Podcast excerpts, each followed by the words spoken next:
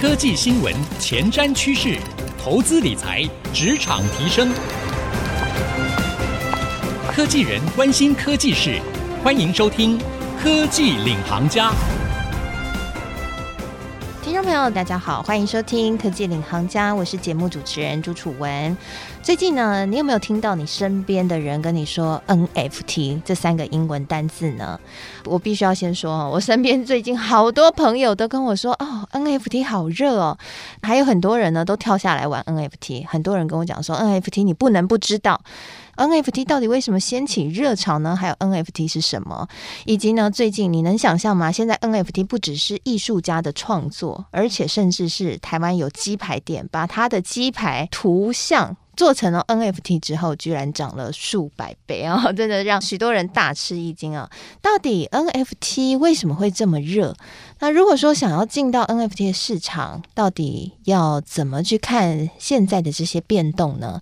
今天我们为各位邀请到的这一位大有来头，而且他曾经在 NFT 热潮之前呢，就来到我们的节目当中。我可以说他算是这一个趋势潮流的先知哦，就是回声乐团的主唱，同时也是现在台湾最大的 NFT 平台 OurSong 的创办人吴伯超，来到我们节目当中，跟我们一起来聊聊 NFT。Hello，柏苍。各位听众，大家好。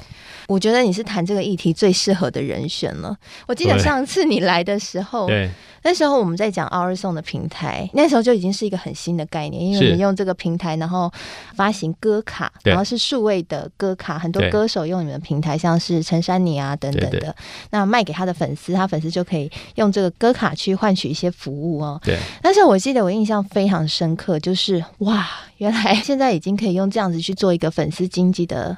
运作了，是。那后来过一段时间，我就看到这个美国的职棒开始有出现球员卡。嗯、对，我那时候就想到你们，我就想说，哎、嗯，这是跟那个 o r i s o n 的概念有点像。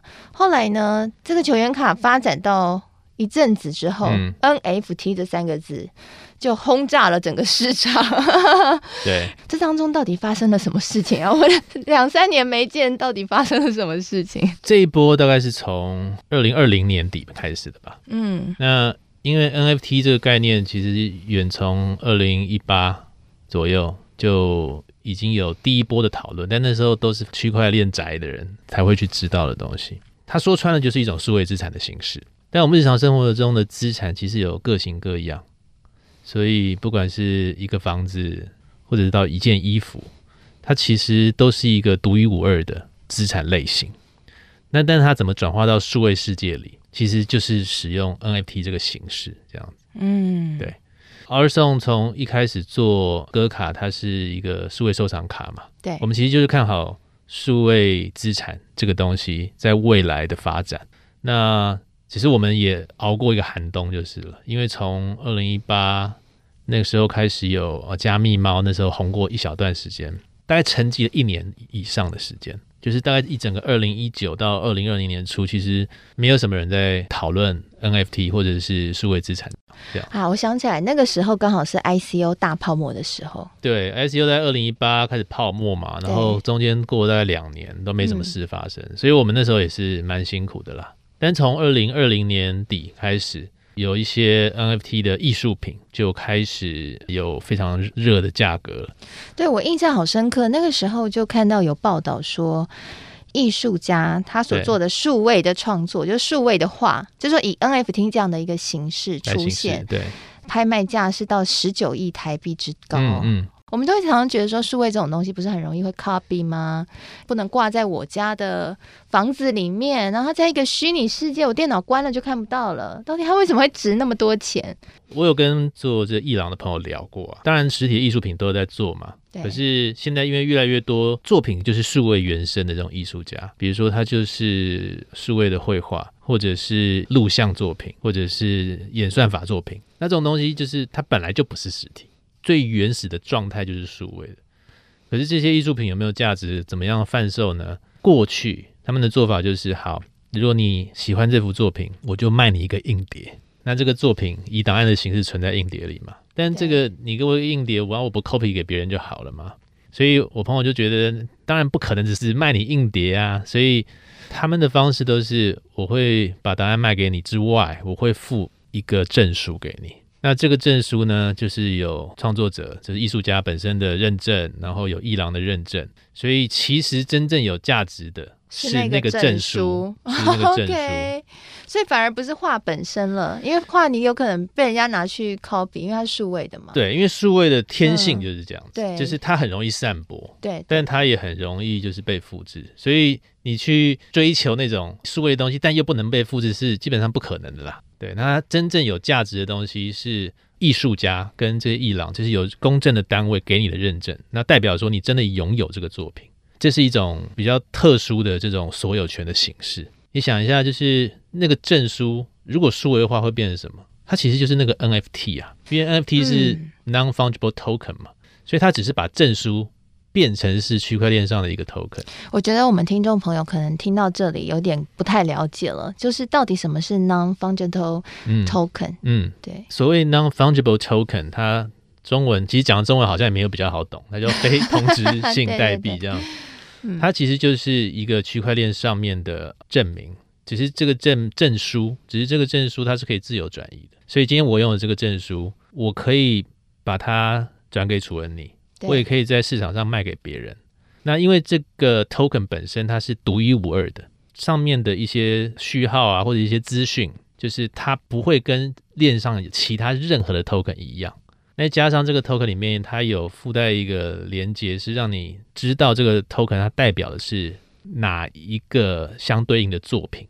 所以它可以成为我刚刚提到的这个艺术品的证书哦，所以它就是完全取代传统世界纸本上的那个证书。对，而且你看这样说的话的好处，其实最大的两点：第一，它更难伪造，因为它就跟区块链上任何东西一样，你非常难去篡改它。所以你说纸本我还可以去伪造签名、伪造印章，但你区块链上的 NFT 你真的很难伪造。第二个就是它的流动性反而变高了。以前我收藏一个艺术作品，不管实体还是数位的，我基本上要去交艺术品，都要找到特别的管道嘛。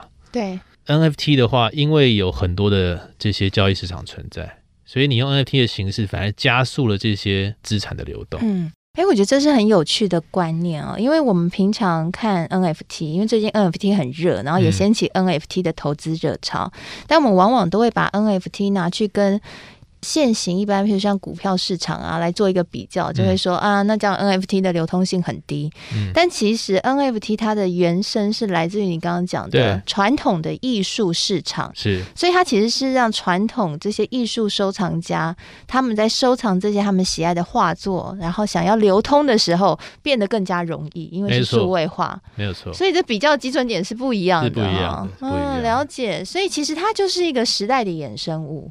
是啊，而且为什么大家现在都在说元宇宙 NFT 这两件事情密不可分？不知道大家大家有没有看过？讲到元宇宙必看这个一级玩家，有有有。那一级玩家里面有很多这个宝物嘛，而且你要拿到几把钥匙，你才能解开最后的最终极的那个那个宝藏。我那时候就在想说，就如果坏人他有这么大的军团，然后可以去做这么多坏事，那他为什么不去游戏公司把那个主机就是？侵占下来，然后把里面资料改改就好了。对啊，或者是你就干脆玩输了，你就把主机关掉就好了。对啊，因为现在 如果它这是一个一般的游戏，其实就是这样子嘛。嗯。可是如果它这些资产全部是存在区块链上的话，基本上它就做不到这件事情。是它关掉了以后，这些资产还是会存在链上，对不对？就等于它是关不掉的，因为它不是跟着那个主机，它是直接是跟着链。那所以这些里面的宝物。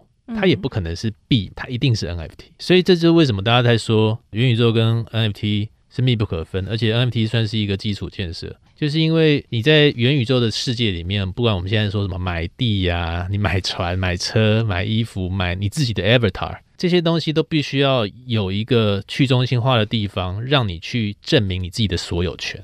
所以数位所有权这个概念是在。区块链诞生之前，没有加密货币，然后没有 NFT 的话，是完全无法做到的。那加密货币做到了通货，但 NFT 做的更广泛，就是所有的数位资产都可以用 NFT 的形式来证明所有权。换句话说，如果我们未来真的一半的生活会活在虚拟世界里、元宇宙的世界里面，嗯、我们所需要的一切，其实就通通都会是 NFT。像你刚刚讲的。地啊、房啊，啊，或者是你要像现在很多人买画作嘛，maybe 他以后在元宇宙世界里面，他的就就有一个展间，然后展示他的画作，对啊，对啊，那证明他自己的品味或是社会地位是等等的哈。所以其实现在就是一个远古时期的。现在还远古时期 打造到打造的时候哈，我都说我们是去新大陆第一批的拓荒的人。对啊，就很像，就譬如说，假设我们要到火星生活，然后你们就是第一批正在买去火星生活的配备的人。好，那我们呢？今天很开心啊，博昌跟我们分享了到底为什么 NFT 会爆红啊。那休息一下，广告回来，我们继续再跟博昌来请教一下。那他自己看 NFT，很多人现在在讨论说会不会泡沫。他自己怎么去解读这个泡沫的这样的一个论点呢？休息一下，欢迎回到科技领航家。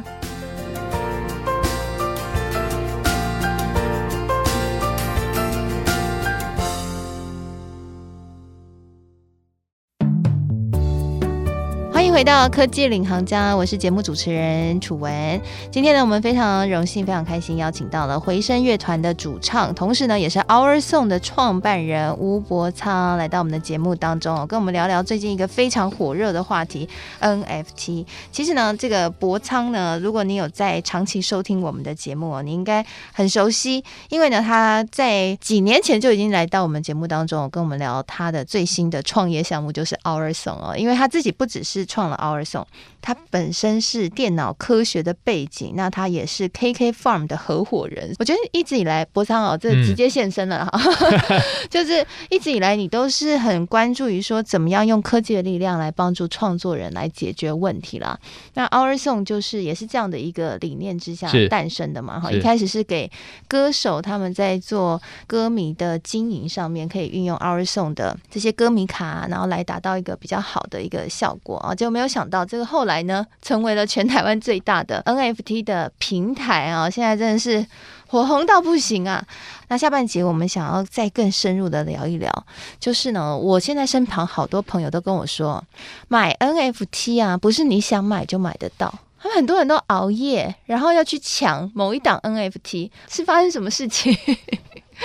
现在 NFT 其实有几种类型，我先讲一下，就是大家现在在抢的这种是什么？现在有很多的 NFT，大家之所以要要去抢这个白名单呐、啊，或者大家在开玩笑说要去肝呐、就是肝脏的肝，就是想办法去拿拿到手卖，去买手卖的权利，就是因为它很容易让大家造成 FOMO，然后然后就有些人叫 Flipper 这样子，很快就可以翻倍，然后卖掉离场这样。这个是一种投资的观点去看 NFT 了。但是有很多我觉得优质的一些 project，它可能你要看长期的，它可能不是那么快会让你翻倍获利，嗯、但是你会知道它有一些比较大的愿景，嗯，然后它在未来有不错的潜力的。那这些有这种比较社群型的，或者是比较从 IP 出发的，或者是跟游戏有关的。或者是更多有在元宇宙里面的利用性的、功能性的这些 NFT，各种各样的其实都有。对，所以不只是艺术这种种类。像 Our Song 在做的呢，我们做的就比较不是前面你提到大家会去抢这种比较大型的专案型的 NFT。我们的平台最核心的还是服务这种一般的创作者，所以个人的创作者，这些个人的创作者，他们可能平时就是不停的在创作。但以前没有一个方式来让他们的创作可以被定价，甚至产生价值。对，我觉得到目前为止，我们有达到这个目标。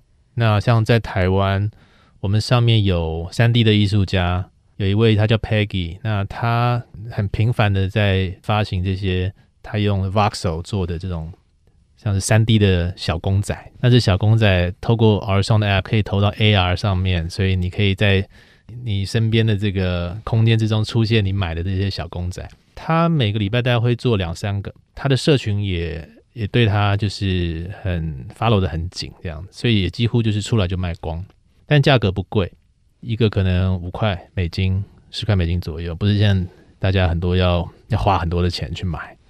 可是像他这样的创作者，他每个月在 Our Song 大概可以赚到三千甚至到五千块美金。你说过去这些优秀的创作者，他们他们做这些创作有没有办法赚钱？其实没有办法，没有管道。但是透过 NFT 他们可以，只要他们很很认真的经营自己，然后经营自己的社群。所以这样听起来，其实 NFT 分成两类，一类就是它是纯艺术品的创作，在过往可能那些艺术家没有办法。比如说，除了借由艺廊啊这些管道之外，去贩卖他的艺术品的画作，或者是说他是数位的对原创者，他可能当初在买卖或是要流通的时候就比较困难，而且还有这个被复制的这种问题。对，那现在 NFT 就解决了这些艺术家的难题，这是最一大宗。对，那另外一大宗就是还是回到有点像粉丝经营歌迷卡的概念，就是拿这个有点像我们现在那种商家的那种 VIP 卡或者什么什么券，然后你拿了你就可以去兑换。一些服务类似像这样的，对不对？呃，其实这只是其中两类啦，嗯，其实还有很多很多的种类，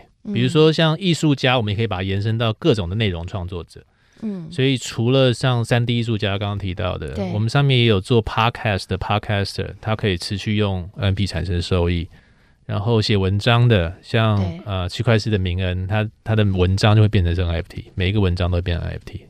那他的受众也很始终，也都会买光。可是他的受众要买了那个 NFT 才可以看到他完整的文章吗？因为我看明恩好像直接是拍照。他有两种方式，一种是订阅，但如果你没有订阅的话，你也可以收藏那篇文章，你就可以看到。哦，所以如果你没买，你是看不到那篇文章的。所以那上面还有插画家、动画师啊，就是各种内容的形式。嗯，以前我们在。啊，社群平台上告诉我们说，反正这些东西没价值啊。对。所以你来我们上面发嘛，发完之后，如果我有一些广告的分润，我就分给你嘛。对。这样。NFT 很不一样的就是，它其实让这些内容创作者有一个管道，可以让喜欢他的人来为他的作品定价。是。而不是让平台告诉你说，所以你被看几次，我分你多少钱。哎，这个很有趣哎。对，这个是最大最大的不同。刚刚说就是 NFT 给这些创作者变成是有一个平台，是他的作品让大众直接去定价，所以就是当他发行 NFT 之后，未来这一个 NFT 它的价格会涨到多少，其实就是大众他对你的认可程度是多少，是由直接由市场决定的，而不是平台说你一个点阅多少钱。创作者要持续经营自己。就是不管你卖 NFT 还是你卖实体的作品都一样，对，对，对，是。那还有对于自己社群的经营也很重要。以往其实这种社群经营的管道就很多了嘛。那不管是 social media 还是这种 community，那只是在 NFT 的世界，这个变得更重要。因为购买你作品的人，他已经不只是你的粉丝了，他甚至是你共同的创业伙伴。你可以把它这样看。对于某些 NFT，特别是这种专案型的 NFT 来说。像比如说无聊猿好了，啊，无聊猿它从爆红的无聊猿，对它它从零点零八个以太币变成一百个以太币。购买这些 NFT 的人呢，从一开始这些人，那他们除了是我收藏这个东西之外，我也会一起希望这个社群越来越茁壮，这个 IP 能见度越来越高。嗯。所以大家会去做很多的推广，很多衍生性的艺术品来让这个 IP 增值。这种心态之下，它就已经不只是纯粹的粉丝而已了。它其实是共同的创业伙伴，我们一起让这个 IP 变得更壮大。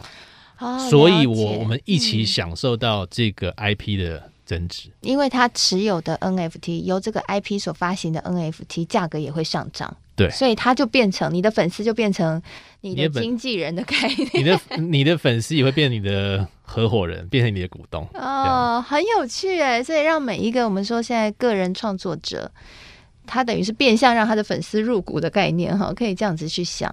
对啊，这种连接其实很，大家说穿了也没什么。对。可是你真的在里面去体验它的时候，它又很神奇，因为这个在过去对于那种创作者来说是。好像不太，不太可能，不太能够感受到的。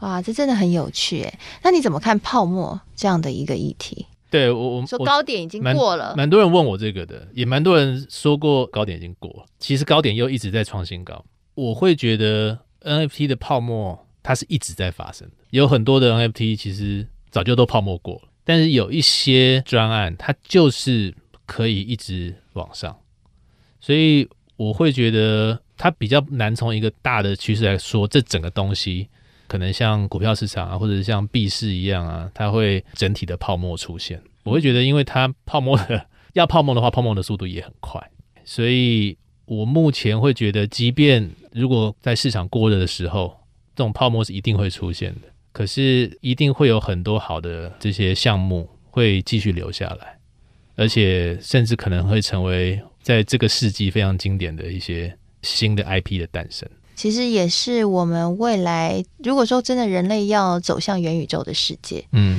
现在真的只是刚开始而已了。对啊，我觉得刚开始而已。好，非常谢谢博苍今天来到我们的节目当中，跟我们分享这 NFT 呢。除了市场热潮，还有大家在讨论，哎，又涨了几倍或是几百倍之外，其实 NFT 的本质呢，解决了在传统的艺术市场上面购买的问题，甚至是成为了我们前进元宇宙的一个前期的基础建设哈。而这个是它本身最核心的价值。那这市场到底会怎么发展呢？也很值得我们继续关注了。不过你要进到这个市场，真的多收听我们节目啦。哈，还有赶快加入 OurSong 的平台。我觉得多滑滑，多看你们推播的讯息，然后以及多参与。现在有很多的这个脸书社团，对对对，在讨论这些都蛮重要的，重要，所以多吸收资讯。没错没错，所以如果你要碰这些你平常比较不熟悉的，那么。别忘了，在投资之前一定要先做好功课，哈，多搜集一些更多的资讯来源，让自己更了解之后再进场会是比较安全的喽。好，今天非常谢谢博超跟我们的分享，谢谢。那也谢谢所有听众朋友收听。如果你喜欢我们的节目的话，我们现在节目不只会在 IC 之音播出，也会同步上到 Apple Podcast 和 Spotify。邀请你也可以上到 Apple Podcast 和 Spotify 搜寻“科技领航家”，就可以随选随听我们所有的节目了。那同时在这一集节目播出之后呢，我也会将博苍精彩的分享以及我的心得感想写成一篇采访笔记，放在我的脸书粉丝团，搜寻“财经主播主持人朱楚文”就可以看得到喽。希望今天这期节目您喜欢，也对您有所帮助。我是楚文。我们下回再见了，拜拜。